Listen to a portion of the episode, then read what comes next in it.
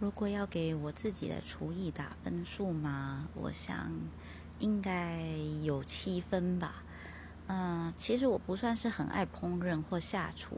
只是呢，因为呃在学校的关系，那时候也是有上过基本的烹饪课，然后也有拿到就是烘焙师丙级的训练课程，所以呢，基本上做点心和做菜我还算可以啦。那因为我自己本身也常是在做实验的人，所以呢。通常是只要能够给我详细的食谱的话，我大概也都可以做出一样的，至少是符合上面要求的菜。只是说，要说我厨艺最大的弱点就是没没什么感情，没什么个人特色吧，就是像做实验一样，非常的精准这样子。